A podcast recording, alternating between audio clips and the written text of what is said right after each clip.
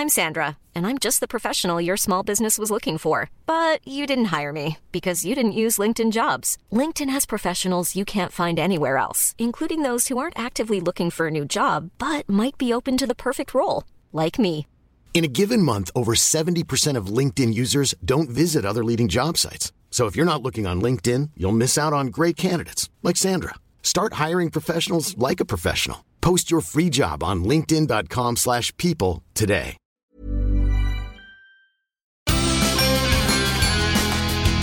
Hola, soy Hanna Fernández, profesional de la comunicación, emprendedora y apasionada del bienestar y del crecimiento personal.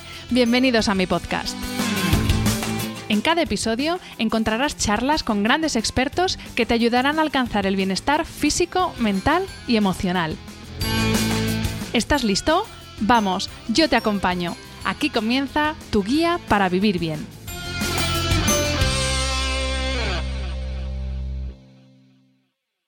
Hola a todos, muy bienvenidos a este nuevo episodio del podcast de Hanna Fernández. Eh, como os adelantaba ya la semana pasada, Isabel Mora ha iniciado una cosa que a mí me encanta, que es la Semana de la Calma, que comenzó con ese episodio que grabamos la semana pasada y que continúa esta semana con este episodio que vamos a grabar hoy en directo y con más cosas que van a pasar eh, eh, durante la semana. Así que estad atentos a los perfiles de Isabel Mora porque os iréis enterando de todo lo que van a hacer. Y bueno, hablando con ellos, eh, me propusieron, oye, ¿qué podemos hacer para, pues eso, para aportar valor, seguir aportando valor en esta semana de la calma?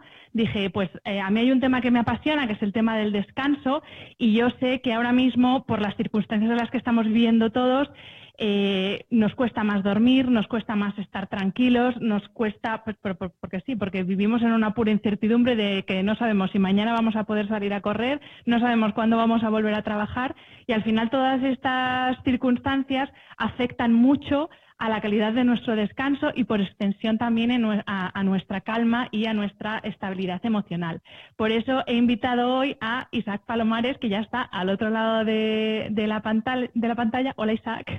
¿Qué tal, Hanna? ¿Cómo estás? Bueno, Isaac es eh, periodista, coach y psicólogo y además estás, estás especializado en muchas disciplinas, pero en concreto estás especializado en MBSR, que ahora nos vas a contar qué es, pero bueno, eh, tiene que ver con el mindfulness. También estás especializado en programación neurolingüística y en otras muchas cosas más. Así que vamos a comenzar ya, si te parece.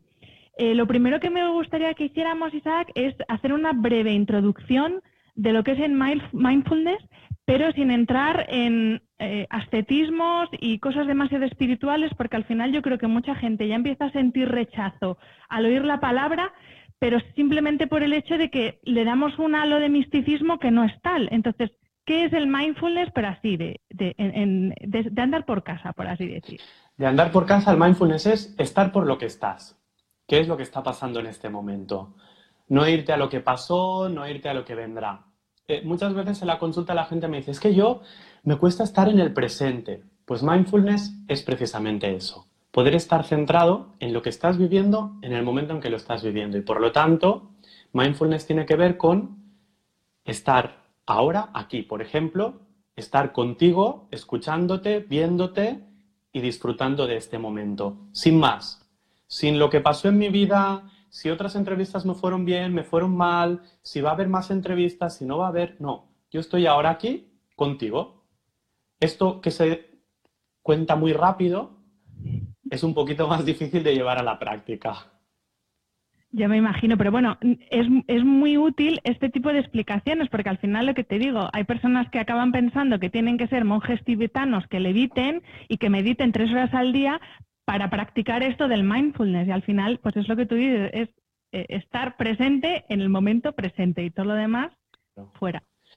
El mindfulness sí que es verdad que parte de tradiciones espirituales, pero lo que hemos hecho desde la perspectiva psicológica y basándonos en evidencia científica es aislar aquello que funciona de la práctica del mindfulness, quitándole la parte más filosófica o más mística, que luego tú si quieres personalmente se la puedes dar, ¿no? Pero intentando coger aquello que es menos místico y más práctico para poder acercarlo a cualquier persona independientemente de sus creencias religiosas, sus no creencias religiosas, sus creencias filosóficas o no.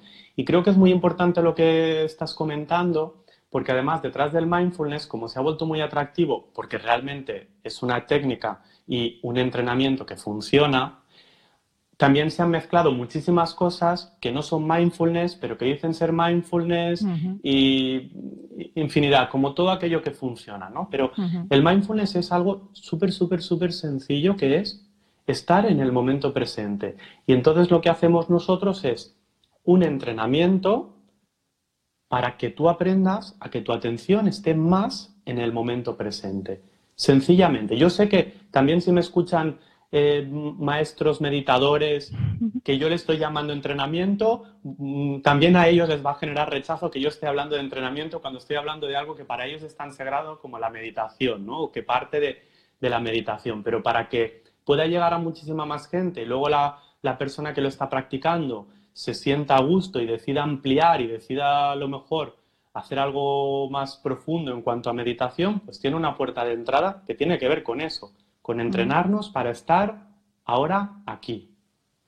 Pues eh, Isaac, hablando de momento presente, lo mismo algunas de las personas que nos están escuchando ahora mismo están bostezando, eh, no porque les aburramos, sino porque llevan una o varias noches sin dormir bien. Y es un poco lo que adelantaba en la introducción, que esta situación que estamos viviendo todos, que es una situación muy complicada a todos los niveles, pues eh, yo creo que una de las principales consecuencias que está teniendo, por lo menos a mí es lo que me llega, tanto por lo que me pasa a mí en primera persona como, con lo, que, me llega a través de las redes, es que nos está afectando mucho a la calidad de nuestro sueño y de nuestro descanso.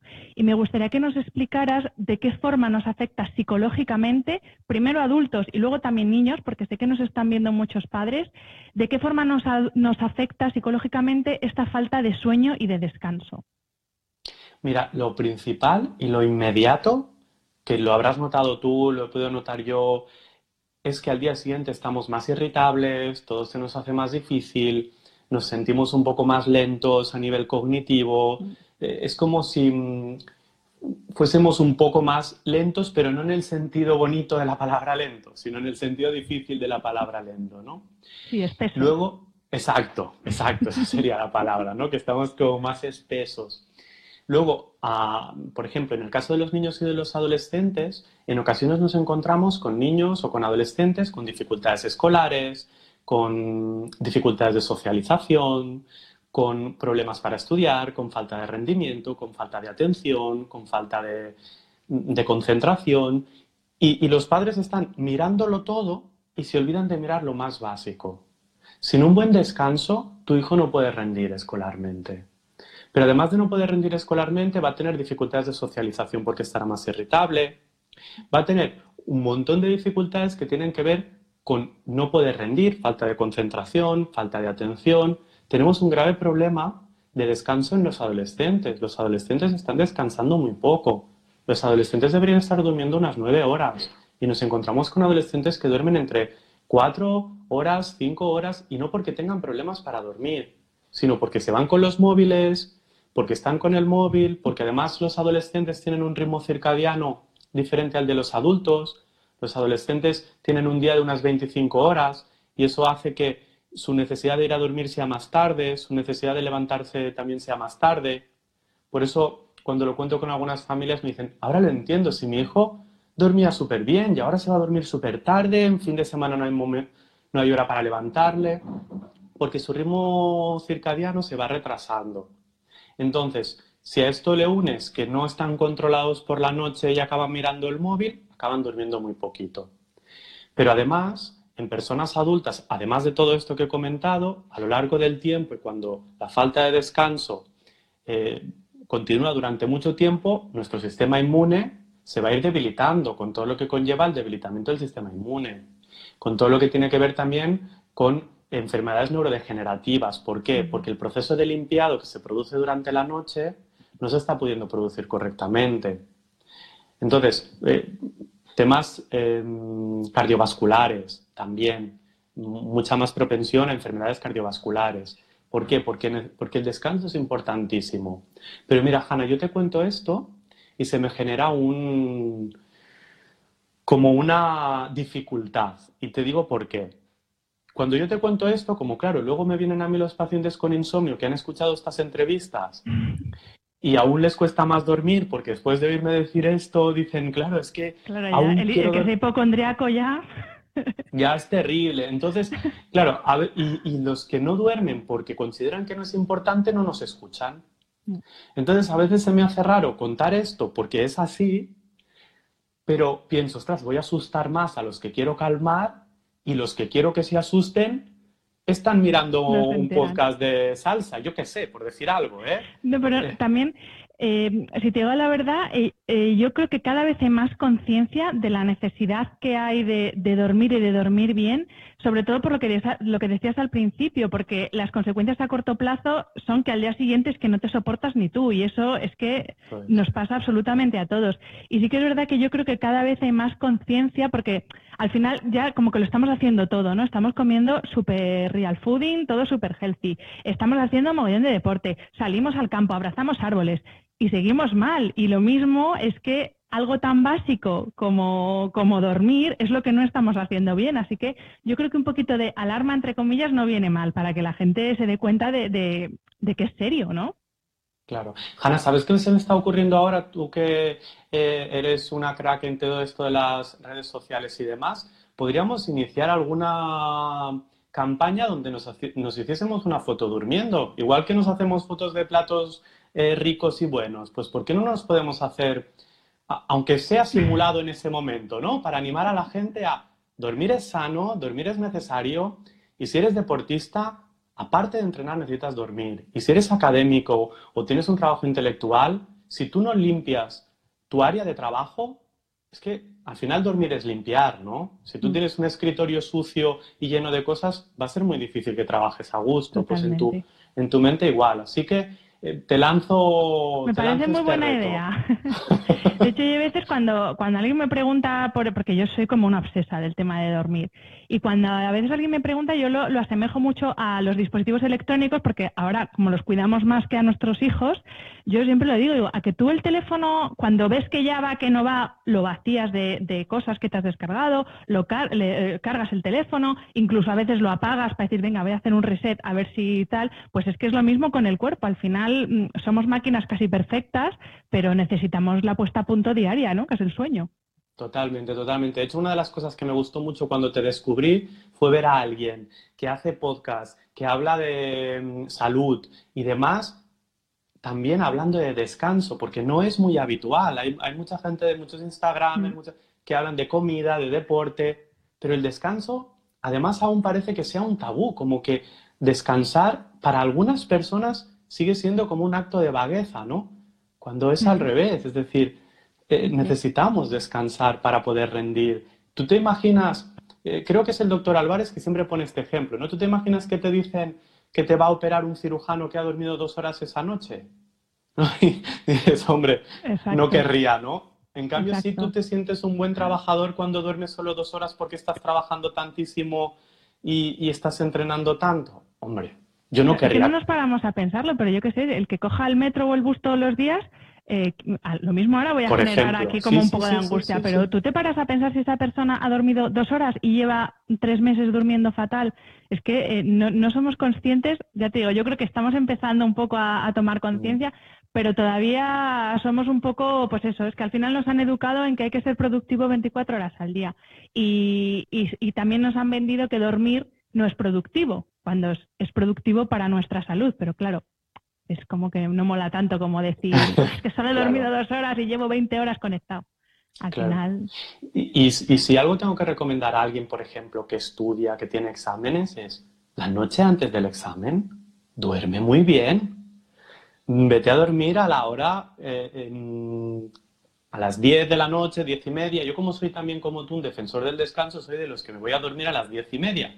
Y algunos amigos me dicen, pero esto no es de abuelos. No, es que eh, en la unidad del sueño eh, con el doctor Álvarez lo que tenemos clarísimo es que nosotros somos los primeros que tenemos que cuidar nuestro sueño. Entonces a las diez y media estamos eh, en la cama para luego poderme levantar a las 7 de la mañana y poder haber dormido. Además yo soy un dormidor largo, necesito entre 8 y 9, si son 9 mejor, pero Pero claro, es que me parece fundamental, ¿no? Es que si no podemos producir si no estamos descansados tampoco, es una falacia, ¿no? Es, es ¿qué quieres? ¿Cantidad o quieres calidad? Porque si tú, no estás, si, tú estás, si tú no estás descansado vas a cometer un montón de errores, vas a equivocarte, vas a tener que volver a empezar el trabajo. Es que no es elección dormir o no dormir para producir más. Es que mm. si quieres producir de una forma sana para ti y para lo que estás produciendo, necesitas descansar. Vamos a entrar, Isaac, en, en, uno de los principales factores que nos altera el sueño, que es el estrés, y en concreto en un estresor que es común a todos, a niños y adultos, que es el miedo, porque ahora mismo es una de las emociones yo creo que tenemos más presentes eh, todos. Entonces te voy a preguntar o te voy a poner dos, tres casos, dos, tres situaciones para que nos des algún consejo práctico para gestionarlas, ¿vale? La primera es, em, eh, ¿cómo controlar el miedo cuando empecemos a salir a la calle? Porque a mí me está pasando que ahora ya cada vez que voy a comprar ya voy como con más mm, y ya me empiezo a cruzar de acera si viene una persona por la misma acera. Entonces, eh, ¿cómo podemos controlar el miedo para que mm, no pase de ser, prudencia a convertirse en una histeria? Claro, yo lo que te diría con el miedo, lo que tenemos que hacer con el miedo es afrontarlo, ¿no? Entonces, sí que necesitamos empezar a dar pasos, no a favor de lo que nos indica el miedo, que sería dejar de hacerlo, pero tampoco hace falta que nos tiremos a la piscina de golpe. Es decir, de entrada lo que te diría es, bueno, pues que empiecen a salir a la calle y que cada día se reten a ir un poquito más allá, ¿no? Si hoy me da cosa ir al supermercado, pues hoy voy al supermercado. Si mañana ya hay posibilidad de hacer otras cosas, pues doy un paso más allá, ¿no? Como que sientas que cada día estás dando un paso más adelante. No es eh, el miedo es, es bueno como emoción, ¿no? Lo que no es necesario es querer acabar con el miedo ya, ni querer evitar el miedo. No pasa nada por sentir miedo. Es decir, el problema no es sentir miedo. El problema es creer que ese miedo te va a impedir hacer algo. Vas a tener que hacerlo con un poco de miedo. Esa sería la idea. Y, y para los que tienen niños, ¿cómo, ¿cómo explicarles, bueno, mejor dicho, cómo no transmitirles miedo, pero sí explicarles que ahora las cosas han cambiado y que van a bajar a la calle pero no van a ir al parque, que van a tener que tener más cuidado con los amiguitos cuando vuelvan al cole, cómo transmitir esa prudencia a los niños, sobre todo a los más pequeños, sin transmitirles excesivo miedo. Lo acabas de hacer perfectamente, Hanna. Es decir, así, tranquilamente, porque al final yo creo que la dificultad que tenemos con los niños es creer, en muchas ocasiones los adultos ponen mente de adulto en un cuerpo de niño. Los niños son absolutamente resilientes. Si alguien es resiliente en este mundo son los niños, porque para los niños todo es novedad. Y de golpe un niño se va a un museo y no puede tocar nada. Y se lo explicas, entra en el museo, alguno intenta tocar porque sabe que no puede tocar y le da más tentación, y otros que son más disciplinados no tocan. Entonces, para ellos no es algo extraño, es novedad, todo es novedad en la vida de un niño. Entonces, si se lo explicamos así, como tú se lo estás explicando, pues fenomenal. Si podemos usar algún juego, pues genial. Yo tengo una amiga que con su hija tuvieron que, en medio del confinamiento, les pilló en Andalucía, tenían que venir a Barcelona, tuvieron que coger el tren. Su niña tiene tres añitos y fue súper bonito porque le, le, compraron una muñeca, un, de estas que se ponen como una marioneta. ahora? Como una marioneta para poner en una mano y en la otra mano le daba la mano y le decían, tienes que vigilar, ¿eh? No puede tocar nada, que si no se va a poner malita. Y entonces mm. ella pues iba vigilando que con su mano no tocase nada, ¿no? Los niños con el juego lo entienden todo aún mejor, ¿no? Y a la hora de explicar cómo lo has hecho, con esa naturalidad que lo has hecho. Y en el caso de los adultos, porque hay otro miedo, por ejemplo, hemos hablado del miedo a salir a la calle, pero hay un miedo que es muy común a todos los adultos, que es la incertidumbre de qué va a pasar en general con todo. Entonces, eh, de nuevo, ¿cómo gestionamos, no evitamos, cómo gestionamos ese miedo a la incertidumbre y también cómo hacer para no transmitírselo a los más pequeños de la casa y que no noten, porque al final ellos son niños pero no tontos, entonces ellos notan cuando las cosas están raras. Claro. Claro, yo con los niños siempre animo a ser muy transparentes, con el lenguaje que ellos lo puedan aprender, ¿no? Pero a lo mejor le pueden decir, eh, papá y la mamá están un poco asustados, porque como no saben muy bien aún cuándo podrán salir y no, pues están como con la duda y, con, y eso a veces nos genera un poco de susto, como a ti, ¿verdad? Sí, pero no pasa nada por estar asustados, estamos asustados y hacemos igual, ¿no? Es como normalizar el miedo no nos va a dar solo el aprendizaje a convivir con este miedo, sino que les ayudará también a descubrir que el miedo, pues ahí está, y que el papá y la mamá a veces sienten miedo y, y, no pasa nada, conviven con él, ¿no? Sobre lo que me preguntas de la incertidumbre, la incertidumbre es algo muy habitual en la humanidad. Yo creo que lo excepcional es la certidumbre. Es creer que todo va a ser como pensamos que va a ser. Pero nosotros ya somos de una generación, eh, la generación de antes de nosotros parece que tenía un poquito más de certezas, ¿no? Sus padres habían vivido una, una guerra civil, luego ellos habían crecido, parecía que todo iba a ser cada vez más eh, estable, tenían unos trabajos que parecía que iban a ser para toda la vida, una pareja que iba a ser para toda la vida. Ahora, ni las parejas son para toda la vida, trabajos un montón y, y, y por si eso fuera poco, además ahora estamos en un momento aún de mayor incertidumbre. Pero es que la incertidumbre es vida. Solo es certidumbre la muerte. Es lo único que tenemos certero Mm. y donde no pasa nada. Pero la incertidumbre es vida. Yo creo que lo que nos pasa ahora es que tomamos conciencia de lo que es realmente, que es la incertidumbre. Entonces, ¿cómo nos manejamos con ello? Es que te quieras manejar o no, ahora mismo no te vas a poder escapar, ¿no? Entonces, siempre yo animo a la gente que tiene dificultad con la incertidumbre a intentar ir bajando el control poquito a poco, a ir sometiéndose a situaciones un poquito inciertas. Ya ves que yo intento ser suavecito, empujando pero suavecito. Entonces ir generando posibilidad de manejarse con la incertidumbre, porque nos va a tocar. Es que, Hanna, yo creo que esto es más habitual que la certidumbre que hemos tenido. Entonces, ahora estamos en esta incertidumbre, pero es que iba a- venimos de hace unos años en una crisis donde nos hablan de incertidumbre, cada vez es más seguido y lo próximo a lo mejor es dentro de dos años. Pues aprender a entender, viviéndolo, ya sea de choque como ahora o que la vida es incertidumbre y que no pasa Y, nada, podemos sostenerla, que eso es lo importante. Podemos Aceptarlo, sostener lo que vengamos.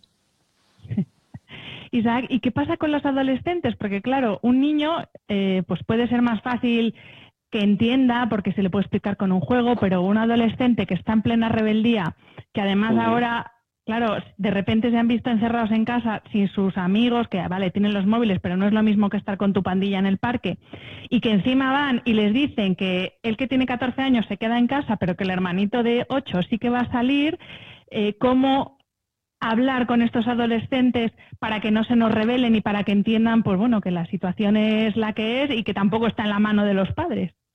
Es que a lo mejor Mira, no lo dice- entienden. Perdona que te interrumpa, es que justo ¿Sí? Cris, que está aquí escribiendo, es que Sí. ella es profe y por eso pone, ay, sí, Sí. mis alumnos. Y efectivamente, o esos profesores que están dando clase de forma virtual con sus alumnos y que, claro, lo mismo el lunes tienen una rebelión virtual porque ellos no pueden salir a la calle.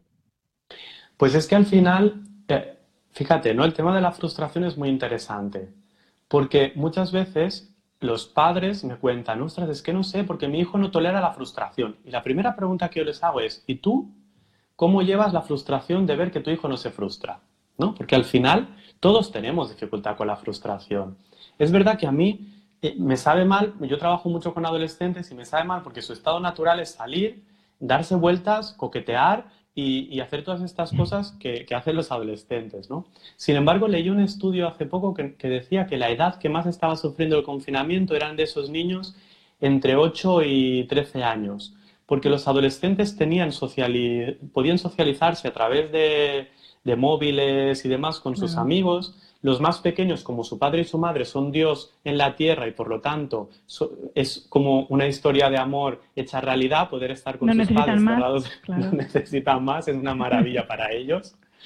Los de entre 7 y 12 años que aún no tenían un contacto afianzado con sus iguales, que estaban empezando lo que cómo se relacionan y demás, estaban teniendo un poquito más de dificultad. A los demás de 13 años, hoy escuchaba que sí que van a poder salir si van a comprar al súper. Entonces, bueno, pues a lo mejor en vez de ir a comprar tú el pan, dile a tu hijo que baje a comprar el pan.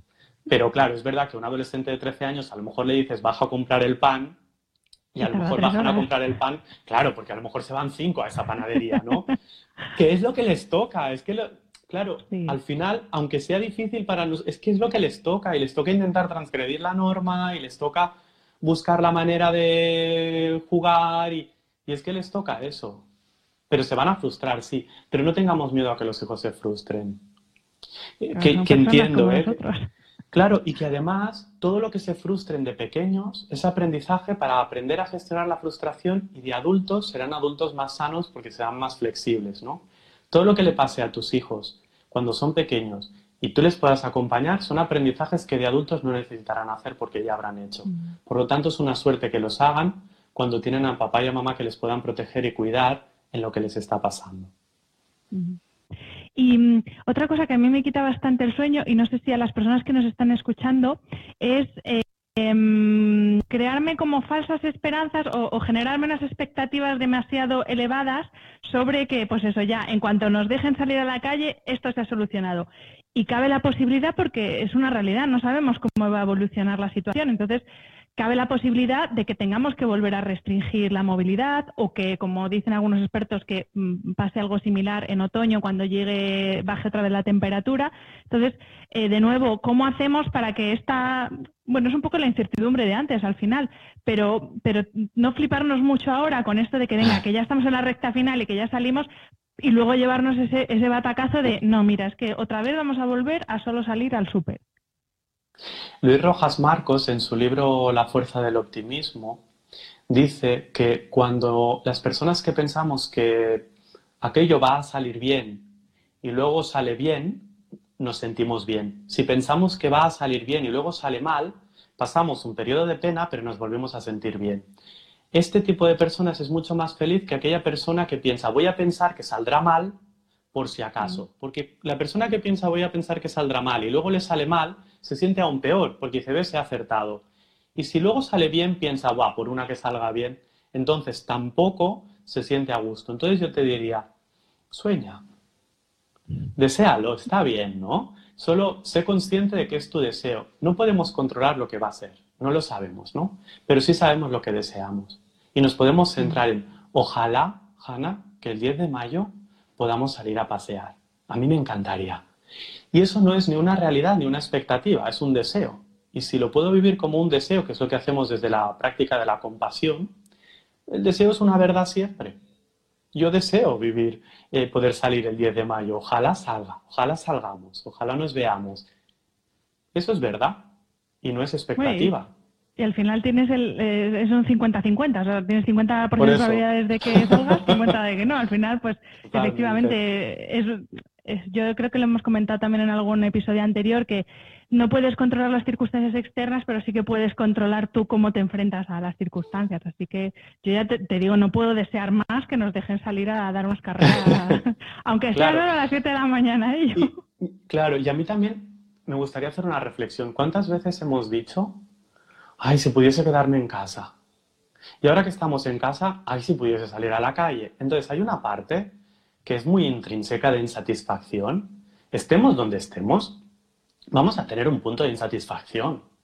Y hay un punto en el que hasta, parece que hasta nos gusta, ¿no? Dar vueltas a lo insatisfecho, ay, ojalá.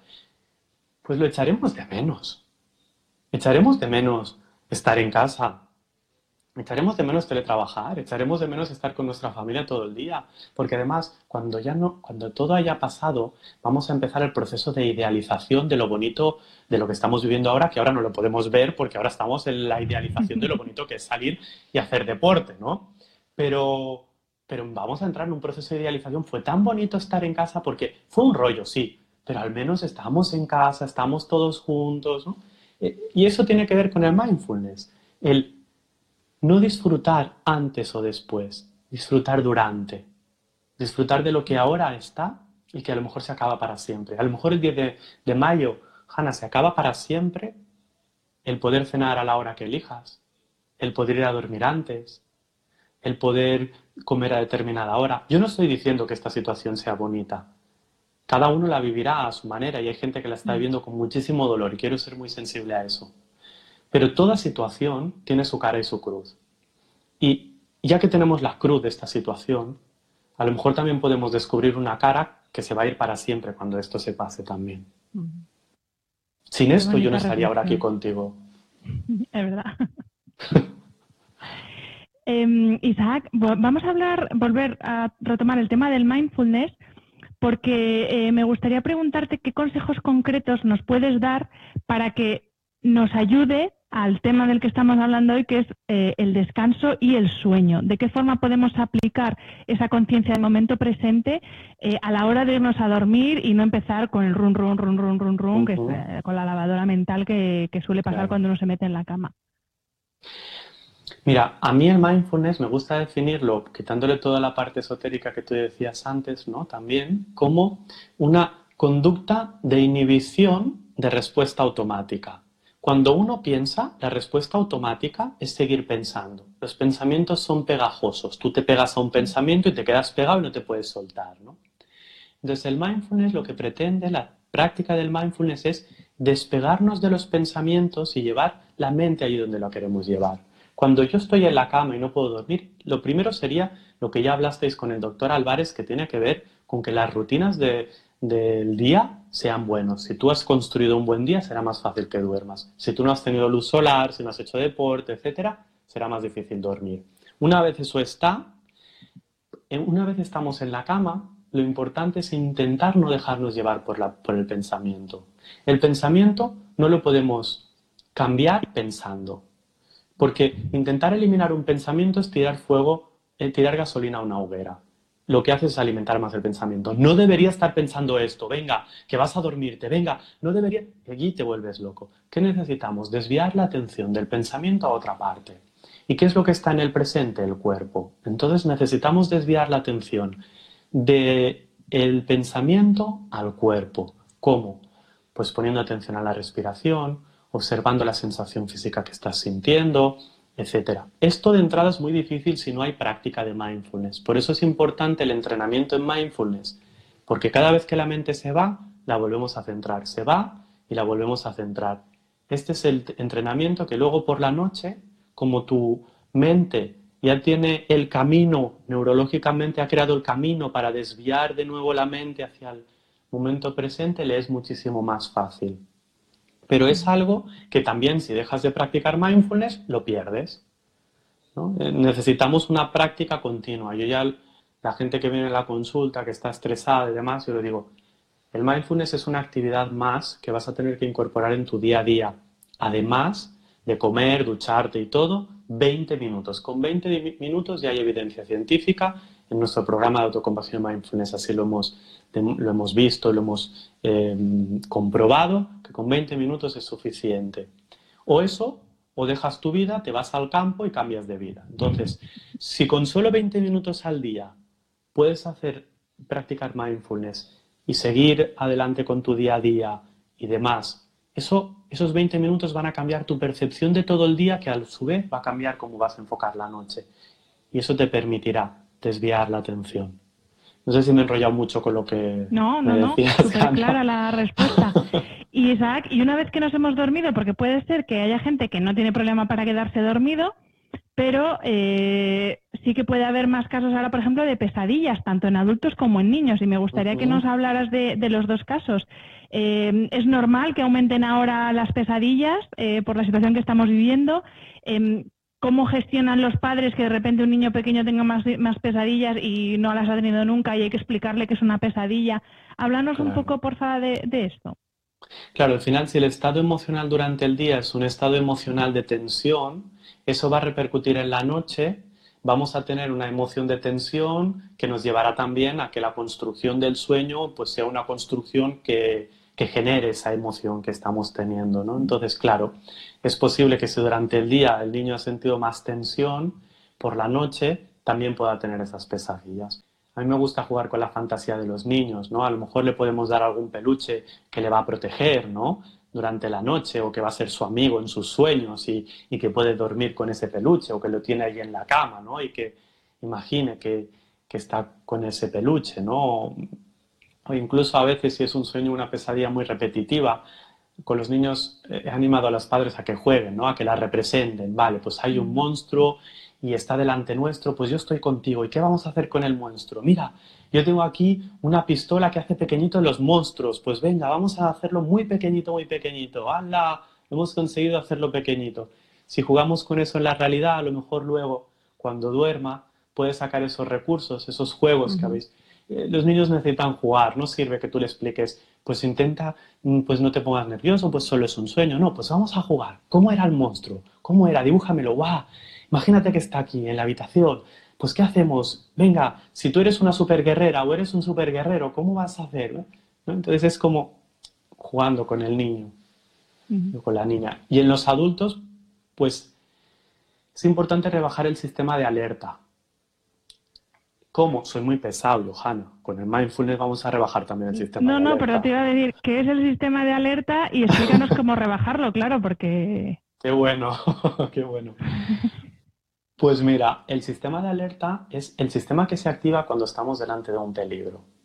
Obviamente, eh, nosotros vivimos con peligros eh, bueno, al final tampoco muchos peligros no tenemos en nuestro mundo occidental, ¿no?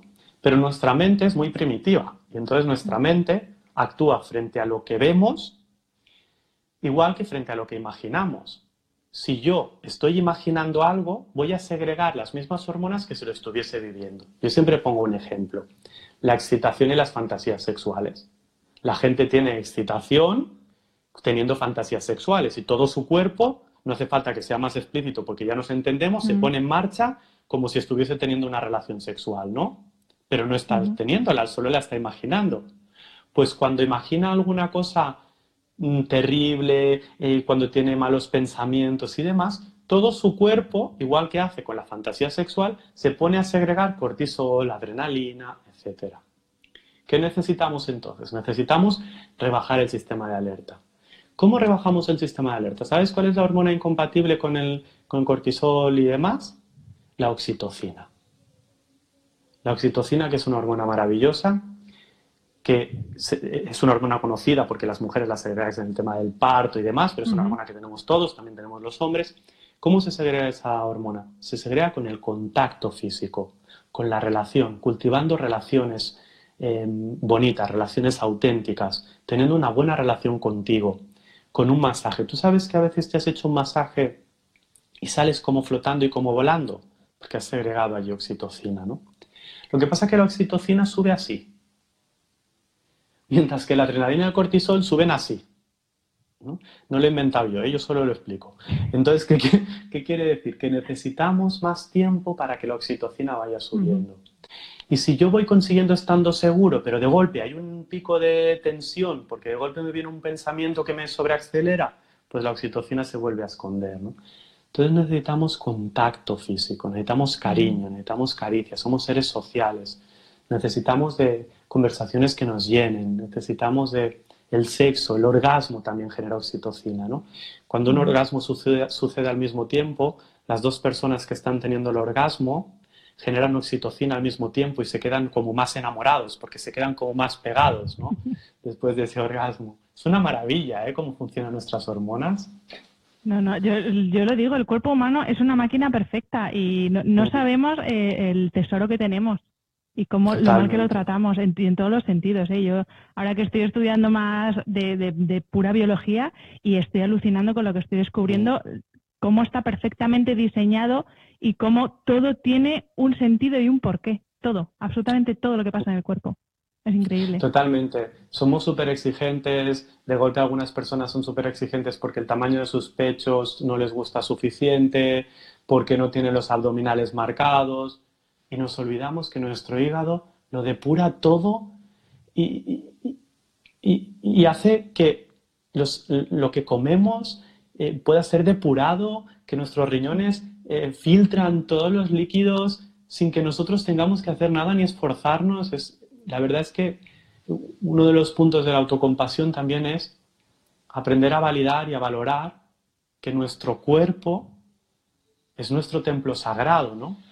Nuestro cuerpo, no, no somos un cuerpo, habitamos un cuerpo. Y poder gozar y habitar de nuestro cuerpo, yo creo que es fundamental también para poder dormir.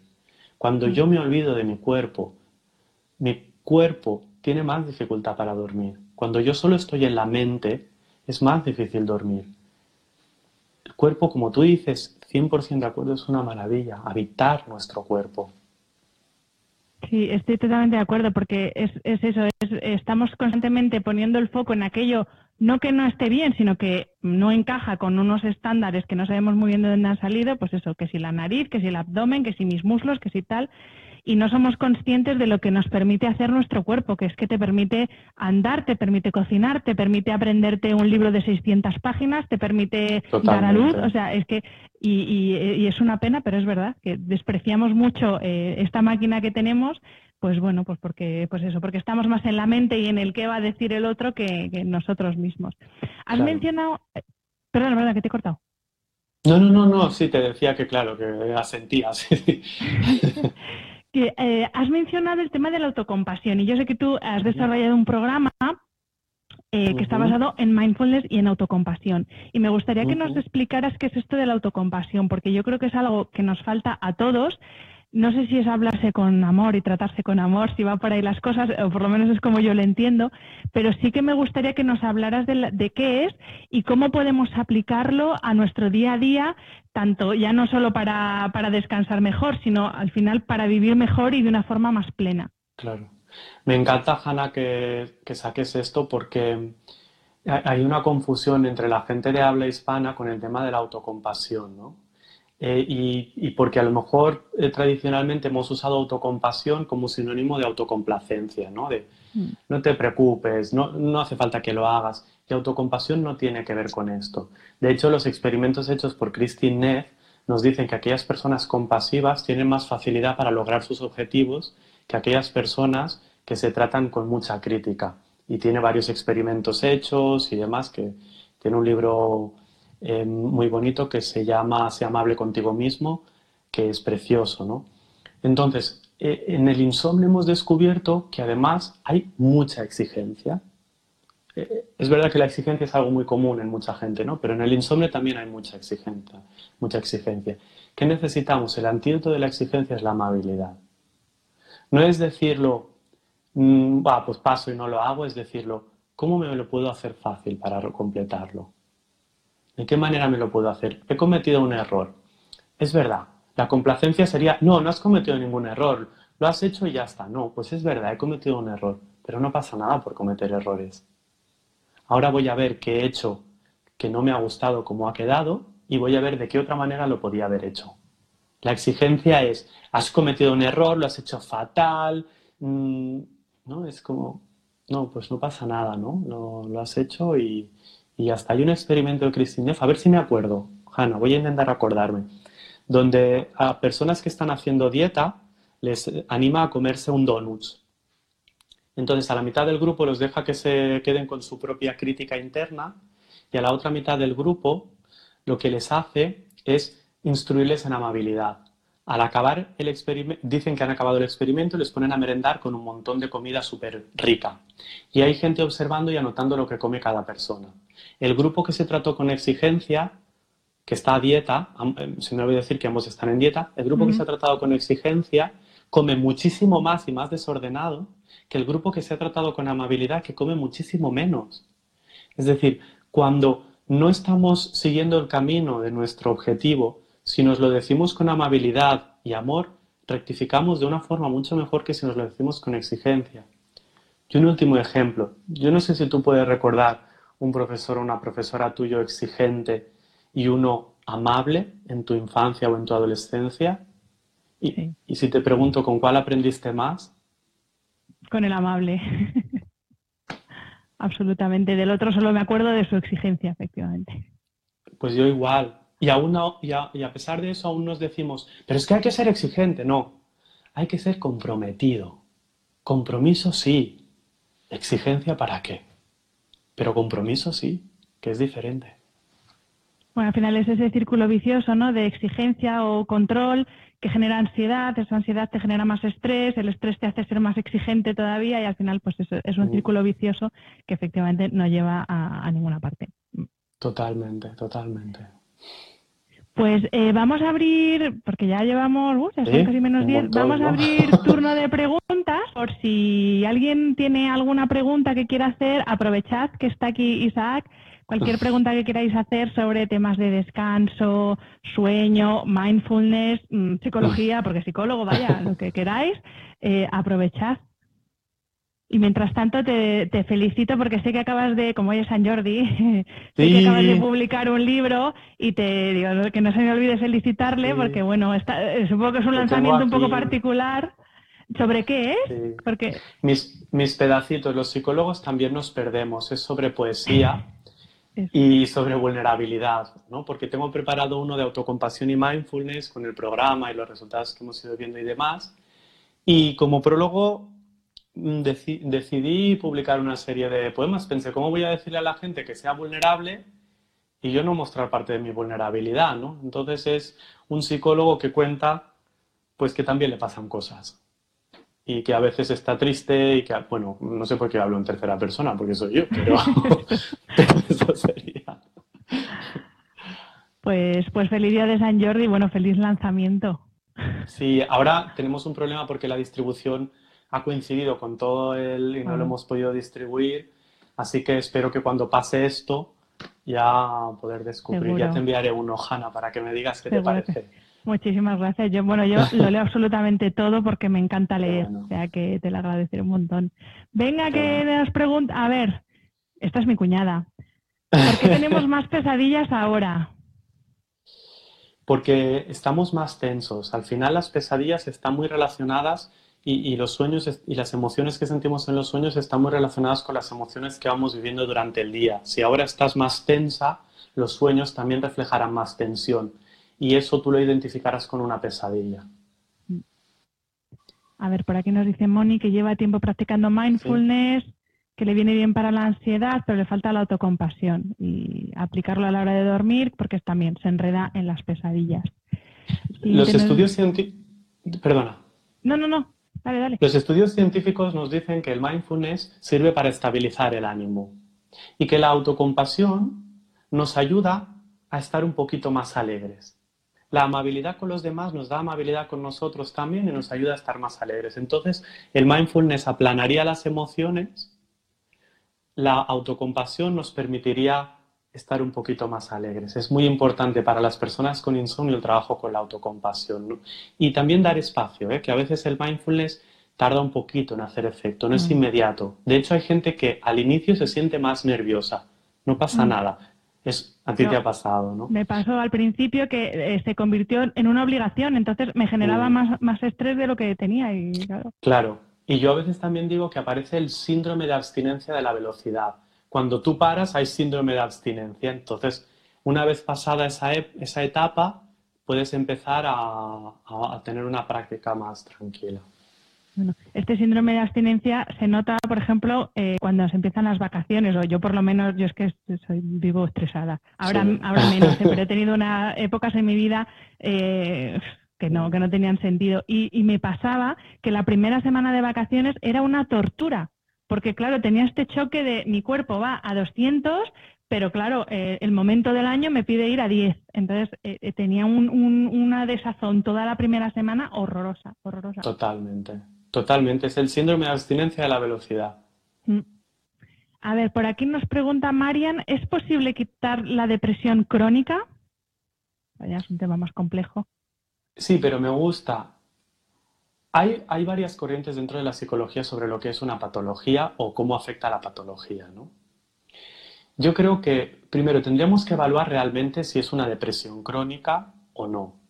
Y segundo, eh, cuando tú aprendes a convivir con tu estructura de carácter, deja de ser tanto importante si tienes más tendencia a la depresión, a la ansiedad, al nihilismo o a lo que sea, ¿no? Yo, animaría a que intentemos no mirarnos desde la etiqueta. Es como cuando un padre me dice, eh, háblame de mi hijo, pues mi hijo es TDAH, bueno, eso no me dice nada de tu hijo, háblame de tu hijo, por favor, ¿no? Entonces, la etiqueta a veces nos confunde porque nos impide ver lo que verdaderamente somos. Entonces yo, depresión y crónica, a lo mejor tiene una estructura de carácter en la que a veces tiene tendencia a sentirse como más desconectada. Bueno, pues ¿de qué manera puede incorporar esa desconexión en su vida para que le ayude y le acompañe y no para que sea un problema a tener que atajar, sino para que sea una característica más de su carácter y de su manera de funcionar en el mundo. Siguiente pregunta, nos dice Mary Meyers, eh, ¿cómo se puede empezar a hacer mindfulness? Me cuesta un poco. Es normal que cueste, porque al final el problema que tenemos con el mindfulness es creer que tiene que ser fácil porque es sencillísimo. Sencillo es, pero eso no quiere decir que tú te pones a hacer mindfulness y tu mente se llena de pensamientos. Yo hace muchísimo tiempo que lo practico y hay épocas de mi vida en que me es muy difícil y se me van los pensamientos y no me da vergüenza decirlo, porque yo creo que uno de los problemas que tenemos es creer o crear falsos gurús. No, mm. yo practico mindfulness y hay etapas de mi vida en que a mí sentarme en el zafo, porque yo lo hago sentado en el zafo, que es el cojín de meditación, me es como, no, no, no sí, venga. Y hay otras etapas en que es súper mm, relajante, ¿no?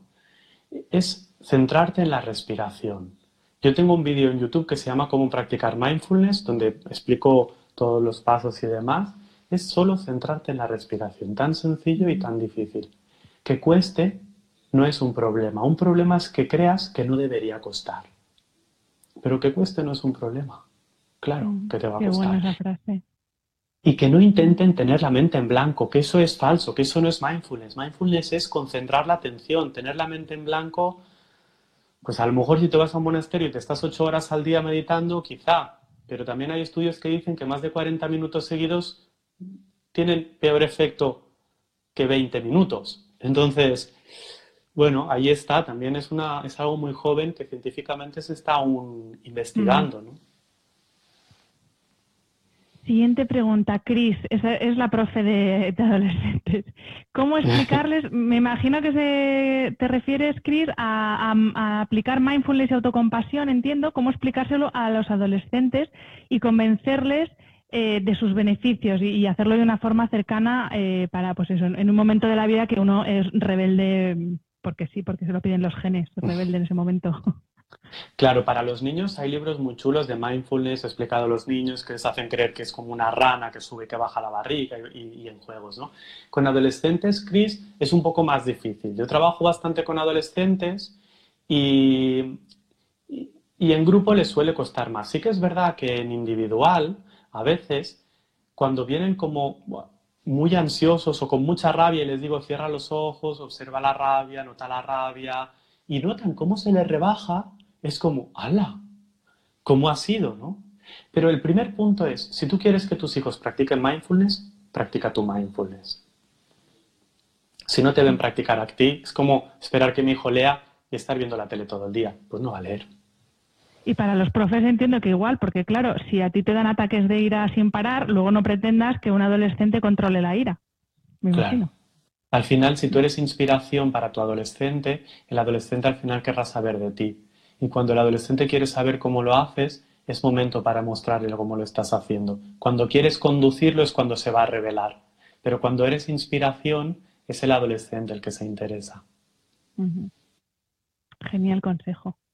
A ver, Moni por aquí nos dice, en, eh, en épocas como ahora, con mayor estrés, me cuesta más meditar o, por lo menos mantener la atención. ¿Es habitual? Sí, es habitual. Eh, y, no solo habitual, sino quiere decir que demuestra que llevas una buena práctica, que está viva, que se adapta contigo a lo que te está sucediendo en la vida, por lo tanto, mm, genial. En épocas de estrés cuesta más. Lo único que te está indicando es que necesitas estar más centrado. A mí no me preocupa tanto en las épocas difíciles como en las épocas eh, fáciles y divertidas.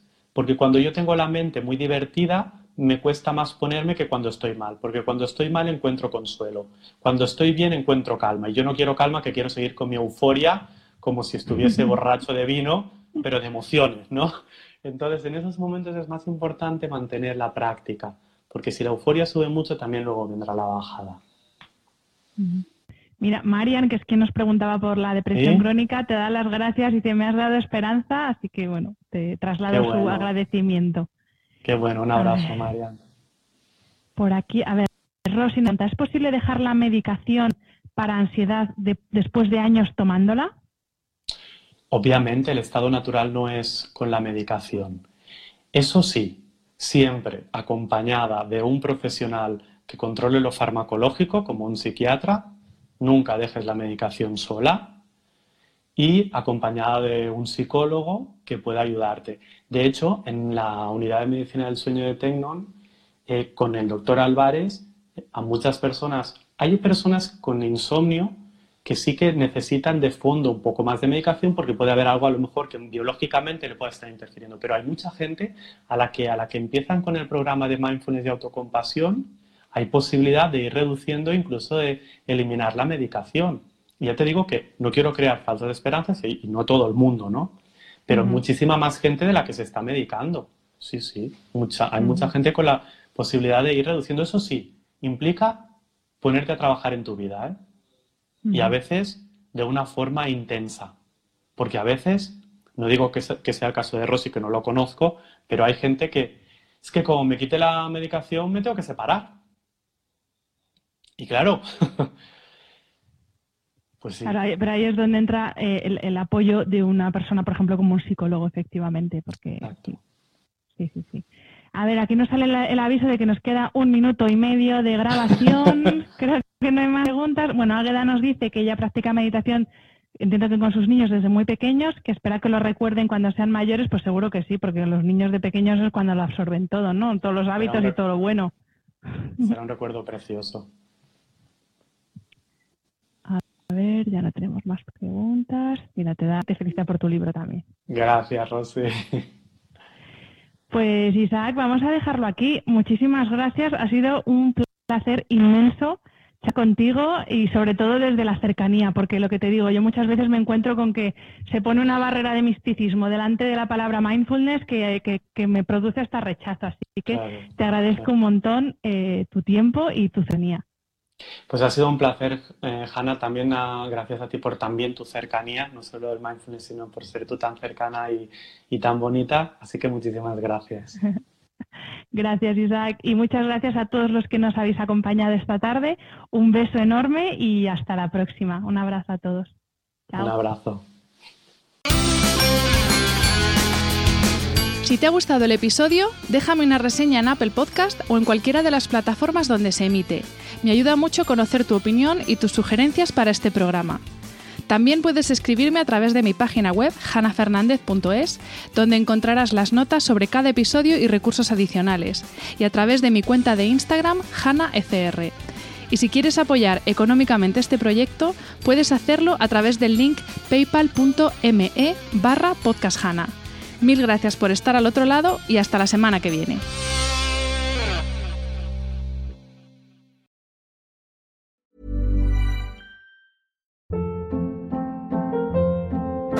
Hold up. What was that? Boring. No flavor. That was as bad as those leftovers you ate all week. Kiki Palmer here, and it's time to say hello to something fresh and guilt-free. Hello Fresh. Jazz up dinner with pecan-crusted chicken or garlic butter shrimp scampi. Now that's music to my mouth. Hello Fresh. Let's get this dinner party started. Discover all the delicious possibilities at hellofresh.com.